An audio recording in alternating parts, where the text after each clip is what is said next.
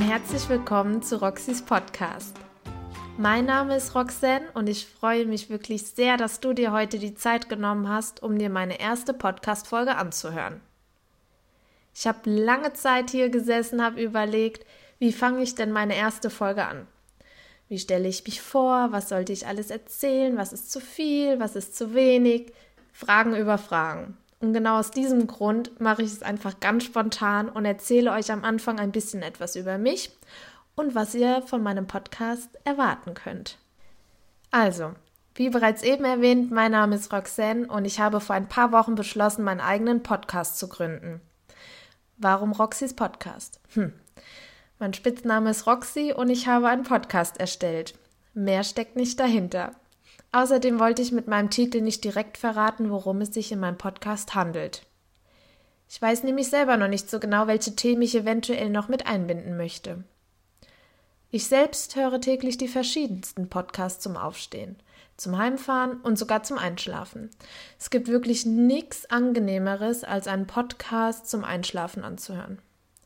Für mich ist es einfach total angenehm, einer schönen, angenehmen Stimme zuzuhören und dabei vielleicht noch was Interessantes, Informatives oder etwas Spannendes mitzubekommen. Ausschlaggebend war ein Artikel in einer Fachzeitschrift, den ich vor ein paar Wochen gelesen habe und mir dachte, hey, wieso machst du nicht deinen eigenen Podcast? Du redest gern, du hast vieles, was du thematisieren kannst und du hast, meiner Meinung nach, eine sehr angenehme Stimme. Ja, und jetzt sitze ich hier und habe meine erste Folge abgedreht. Und ihr könnt euch das fertige Produkt jetzt in dieser Sekunde anhören.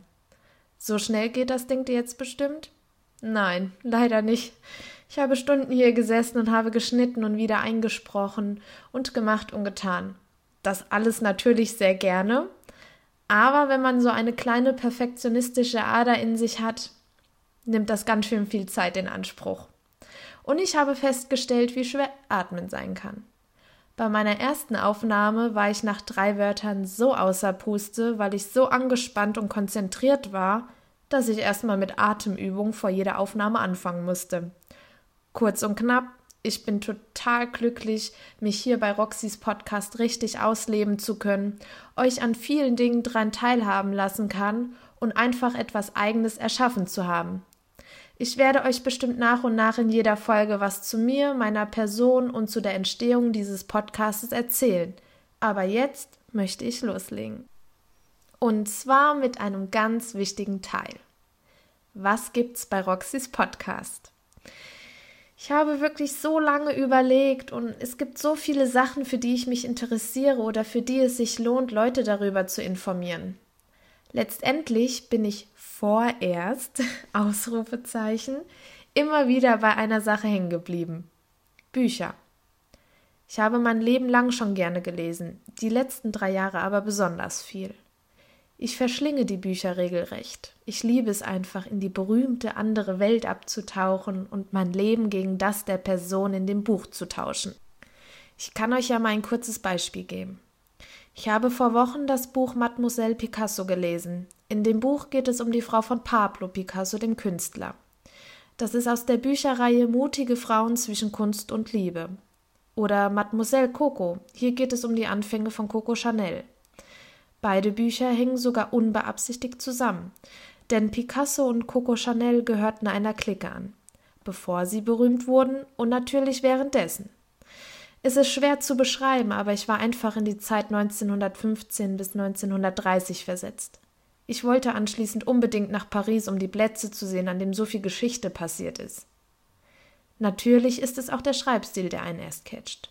Und genau um euch diese Anregungen und Empfehlungen und Gefühle weitergeben zu können, seid ihr und ich heute hier bei Roxys Podcast.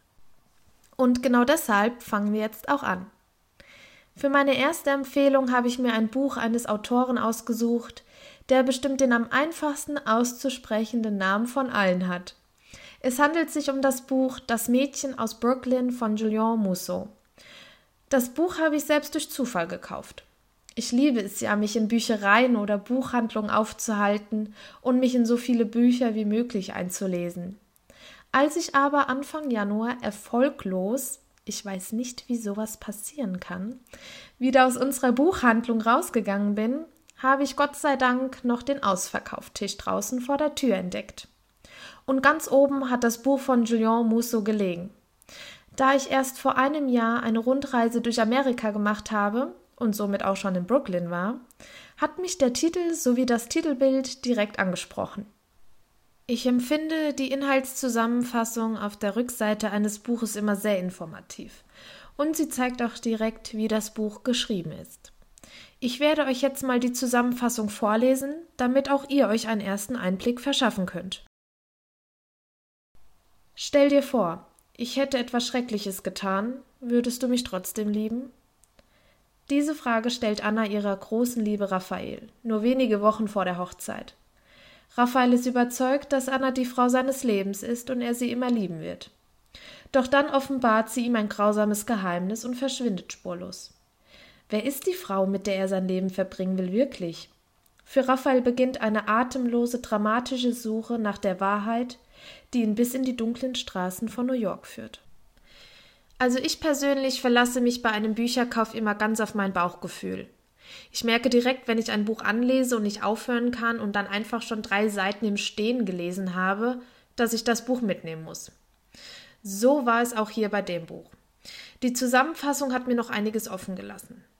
Natürlich gibt es auch Bücher, die ich nicht anlese, wo ich dann direkt nach der Zusammenfassung am Buchende gehe, aber es ist wirklich selten, weil der Schreibstil an sich und dieses Gefühl zu bekommen, ob dieses Buch wirklich was für mich ist, bekomme ich erst, wenn ich eins, zwei Seiten gelesen habe oder natürlich das Gegenteil, wenn ich eins, zwei Sätze gelesen habe und überhaupt nicht mit dem Kopf dabei bin, dass es eben nichts für mich ist. Wie dem auch sei.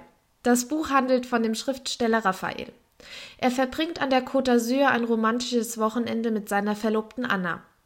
Da er gerne alles von ihr wissen möchte, drängt er sie, ihm ihre Geheimnisse anzuvertrauen. Als sie ihm daraufhin ein Foto mit fürchterlichem Inhalt zeigt und betont, dass sie an diesem Verbrechen schuld ist, stürmt er Hals über Kopf davon. Als er zur Besinnung kommt, ist Anna spurlos verschwunden und es beginnt eine verzweifelte Suche, die zu einer Reise in Annas Vergangenheit wird. Hier kann ich direkt einwerfen, dass es wirklich ein geschickter Schachzug des Autors ist, das Foto gleich zu Beginn der Handlung ins Spiel zu bringen. Man erfährt nicht gleich, was drauf zu sehen ist, aber sobald man es weiß, stellt man sich genau wie Raphael die Frage, was Anna damit zu tun haben kann. Anna und Raphael kennen sich erst sechs Monate und trotzdem sind sie sich sicher, dass sie ihr restliches Leben miteinander verbringen wollen. Durch das Foto wird dies alles in Frage gestellt und Raphael macht sich auf die Suche nach Anna und als er merkt, dass sie nicht ganz freiwillig verschwunden ist, forscht er nach ihrer Vergangenheit. Ihm zur Seite steht sein Nachbar Mark Cedric, ein Polizist im Ruhestand.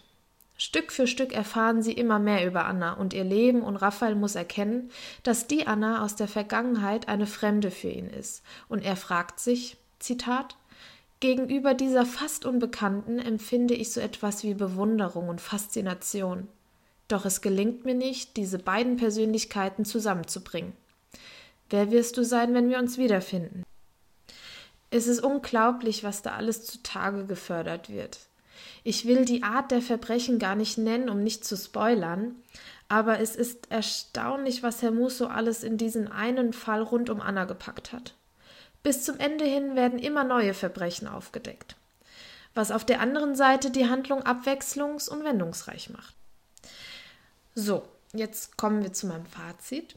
Meiner Meinung nach alles in allem eine spannende und wendungsreiche Geschichte in der ähnlich wie bei einem Puzzle die einzelnen Teile aus Annas Vergangenheit ein Gesamtbild ergeben. Das Buch an sich hat circa 500 Seiten und 480 Leseseiten. Es hat, ähm, ich glaube, drei bis vier Seiten Quellenverzeichnis. Ähm, es ist ein dickes Buch, es liest sich aber wirklich super gut, ist überhaupt nicht kompliziert geschrieben. Er schreibt nämlich einmal aus Annas Sicht, einmal aus Raphaels Sicht und einmal aus Mark Sellericks Sicht, den man meiner Meinung nach nicht unterschätzen sollte, der wirklich ganz wichtige Einblicke bringt. Das Buch ist am 2. Juni 2017 erschienen, kostet aktuell im Taschenbuchformat ca. 10 Euro und die gebundene Ausgabe ca. 17 Euro. Also von daher ganz normale Bücherpreise. Und jetzt sind wir auch schon am Ende meiner ersten Folge angelangt. Und ähm, das Ende ist wirklich überhaupt nicht geplant. Alles andere habe ich wirklich mit viel Leidenschaft vorbereitet und wirklich viele Stunden hier an meinem Tisch gesessen und zusammengeschrieben und zusammengefasst. Nicht vergessen, aller Anfang ist schwer. Das ist jetzt auch mein Schlusswort. Vielen Dank, dass du dir die Zeit genommen hast, meine Folge anzuhören. Ich freue mich riesig, wenn du auch nächsten Sonntag dabei bist. Und wenn du einen Wunsch hast oder eine Empfehlung, die du mir gerne geben möchtest, dann schreib mir einfach auf Instagram oder per E-Mail und ich versuche es mit einzubauen. Also dann bis nächsten Sonntag.